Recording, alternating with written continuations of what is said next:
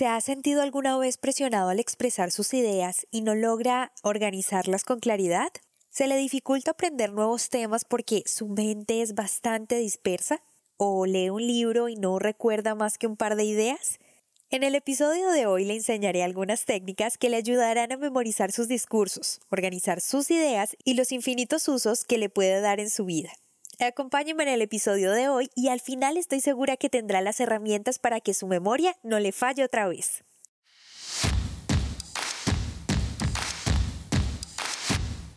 Bienvenidos al podcast En Prosa, un espacio donde analizaremos cómo mejorar tus habilidades comunicativas. En este podcast, En Prosa, te ayudamos a que no seas más el tímido del grupo, que te conviertas en todo un líder y no se te dificulte expresar tus pensamientos en el momento y la manera adecuada.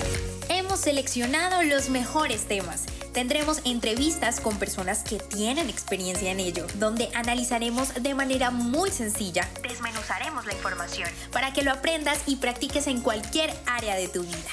Soy Diana Checa, bienvenidos. Bienvenidos a este martes de Emprosa Podcast. El conocimiento es poder y aprender es tu superpoder, dice Jim Quick.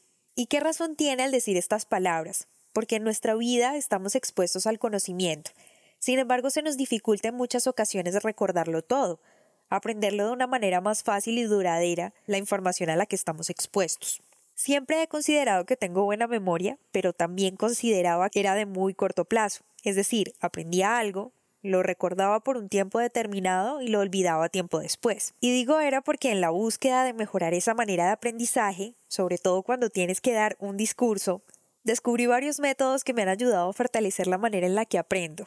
Y como sé que no soy la única con este tipo de situaciones en mi vida, quiero compartir estas herramientas con ustedes porque sé que aprender a memorizar facilitará muchas cosas en su vida, entre ellas expresar correctamente sus ideas.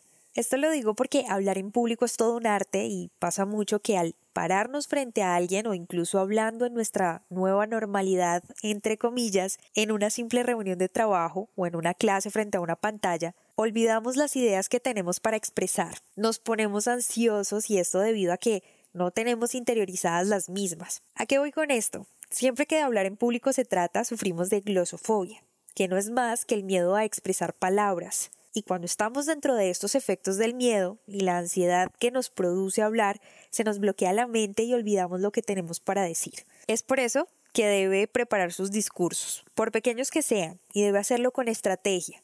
Una de ellas, que ha cambiado la manera en la que yo lo hago, y la de miles de personas son los mapas mentales y la mnemotecnia. Tal vez para usted sea muy familiar la palabra de mapas mentales porque tiene presente los mapas conceptuales, pero no tiene nada que ver y le voy a explicar el por qué.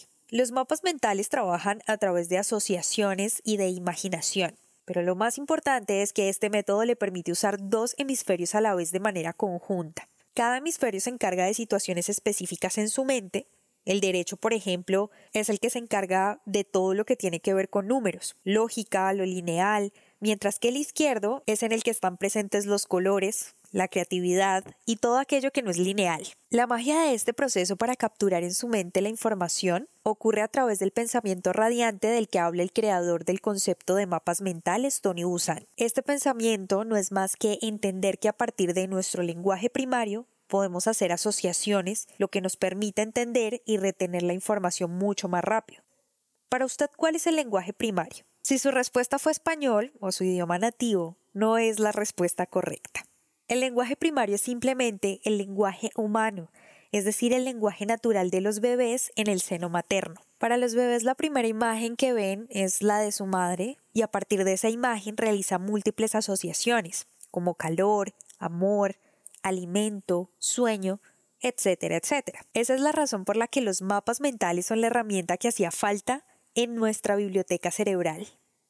Pero hago un ejercicio más antes de aprender la técnica. Piense la palabra manzana, solo por tres segundos. ¿Qué vio en su mente? ¿Las letras de esa palabra o la imagen? Estoy segura que su representación gráfica, es decir, su imagen, pero también múltiples asociaciones con el color, la textura, el sabor, experiencias relacionadas con esta palabra. Y esto es porque desde el nacimiento estamos programados para interpretar el mundo a través del mapeo mental. Ahora sí, comencemos con la explicación de cómo hacerlo y cómo aplicarlo a cualquier área de su vida. aunque aquí le daremos un enfoque un poco más comunicativo, claro está. Número 1. ¿Qué necesita para hacer un mapa mental? Bueno, son elementos muy fáciles de conseguir. Una hoja de papel blanco sin ningún tipo de rayas ni formas, colores, una mente abierta, imaginación y un tema del que desee aprender. Número 2.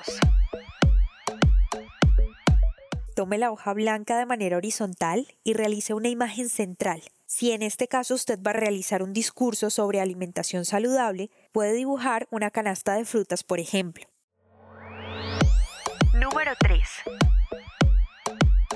Realice ramas que salgan de la imagen central que representa los temas más importantes relacionados a él. Y a su vez de esas ramas grandes, haga pequeñas ramas o subramas que salgan de esa misma idea. Para este ejemplo de la alimentación saludable, puede tener ramas con el nombre de proteínas y un dibujo en la rama que haga referencia para usted a la proteína. A su vez, subramas que hablen de proteína animal y proteína vegetal y cada una de ellas con un dibujo. Y así hasta que logre terminar su mapa mental. Este ejercicio lo puede realizar en 20 minutos, que es lo ideal para que el cerebro conecte las ideas y las almacene. Pero usted se estará preguntando por qué es tan importante aprender este tipo de técnica. Y es que si usted empieza a cultivarla, le aseguro que, número uno, va a tener claridad y una visión más amplia del tema que va a estudiar. número dos, va a activar su imaginación y estimularla para que encuentre soluciones creativas. Y esto es porque los mapas mentales no solo se enfocan en ayudarle a memorizar un discurso, que ya de por sí es una gran ayuda, sino que por el contrario tienen muchos usos aplicables a diferentes áreas de su vida. Uno de esos tantos usos que me parece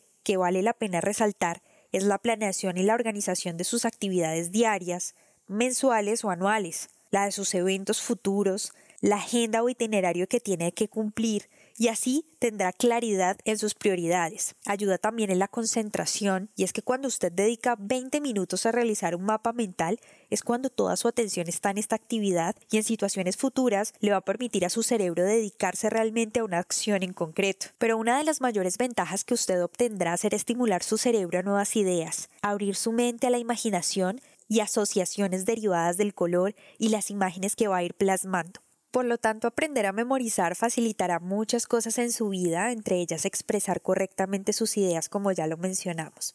Yo recuerdo el momento en el que me presentaron esta grandiosa opción de los mapas mentales, con un hermoso regalo de mi papá.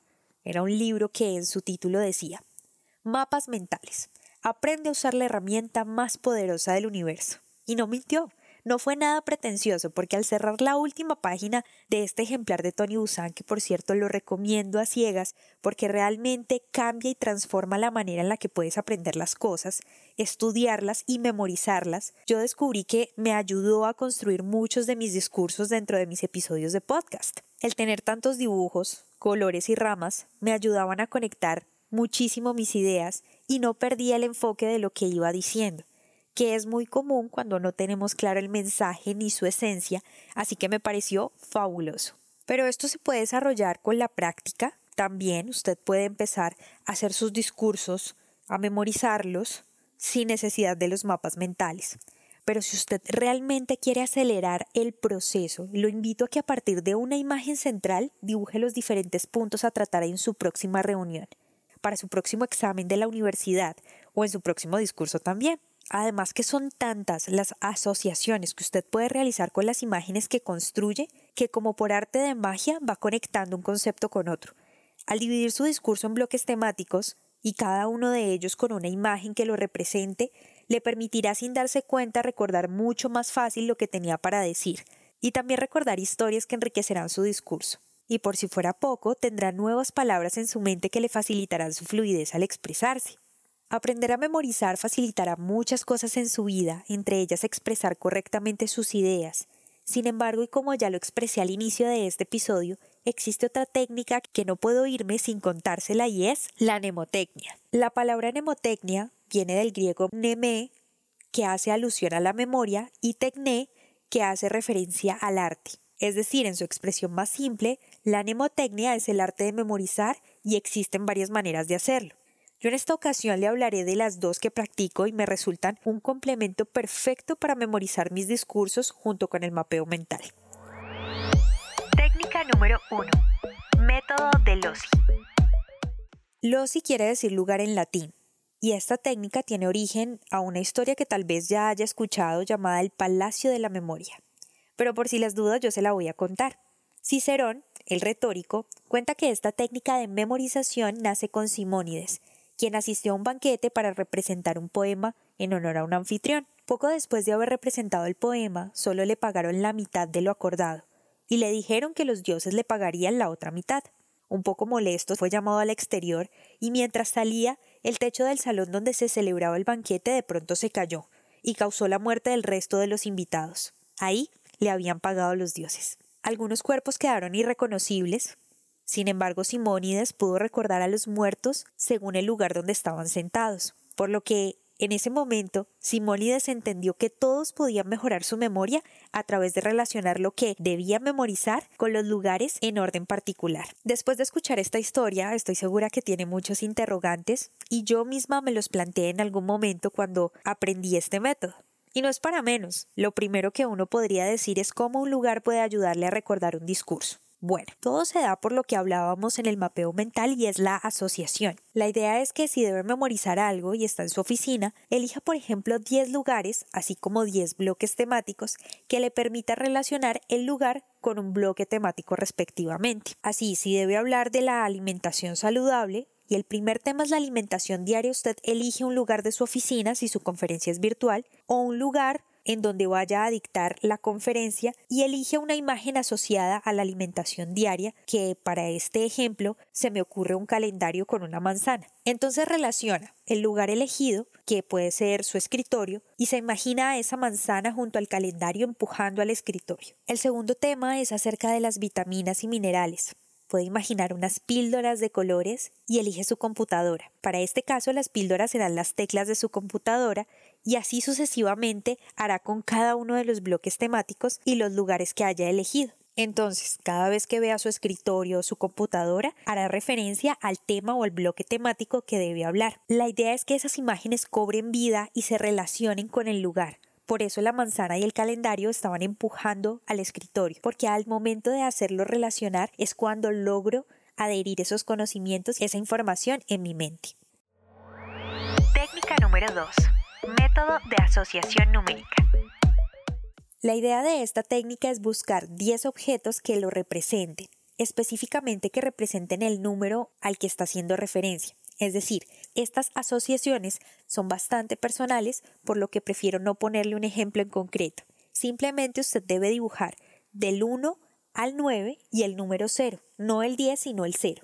Empieza por pensar un elemento al que haga referencia cuando usted vea el número 1. Algunas personas ven el número 2 y piensan en un pato, así que puede dibujar un pato. Y así sucesivamente con cada número hasta el 0. Cuando ya tenga cada dibujo debe interiorizarlo, es decir, debe recordarlos, para que entonces asocie cada bloque temático al número. Recuerde hacer interacciones con el objeto como le contaba en el método LOSI, porque esa será la técnica que le permitirá recordar qué tema sigue después del otro. Hablábamos del tema de la alimentación saludable y de las vitaminas como uno de los puntos o bloques temáticos. Así que ya no va a relacionarlos con la computadora, sino el número que usted le haya dado a las vitaminas para hablar en su conferencia. A decir verdad, esta técnica me parece muy útil porque en la medida que usted va hablando va contando los temas que le faltan por abordar, los que ya abordó, y así no se pierde ni en su concentración y mucho menos en el hilo de la charla que esté dando. Como ve, aprender a memorizar facilitará muchas cosas en su vida, entre ellas expresar correctamente sus ideas. Son trucos sencillos, pero que se aplica de manera constante, se va a convertir en el mejor hábito que pueda imaginarse. Dese la oportunidad de practicar y conviértase en una persona más productiva y no permita que su memoria le falle otra vez. Nos escuchamos en un próximo episodio. Si te gustó este podcast, compártelo. No olvides suscribirte para recibir más información www.enprosa.com y síguenos en Facebook, Instagram, Twitter y YouTube, arroba en prosa podcast, arroba en prosa podcast, para que te enteres de nuestras novedades y nuevos programas.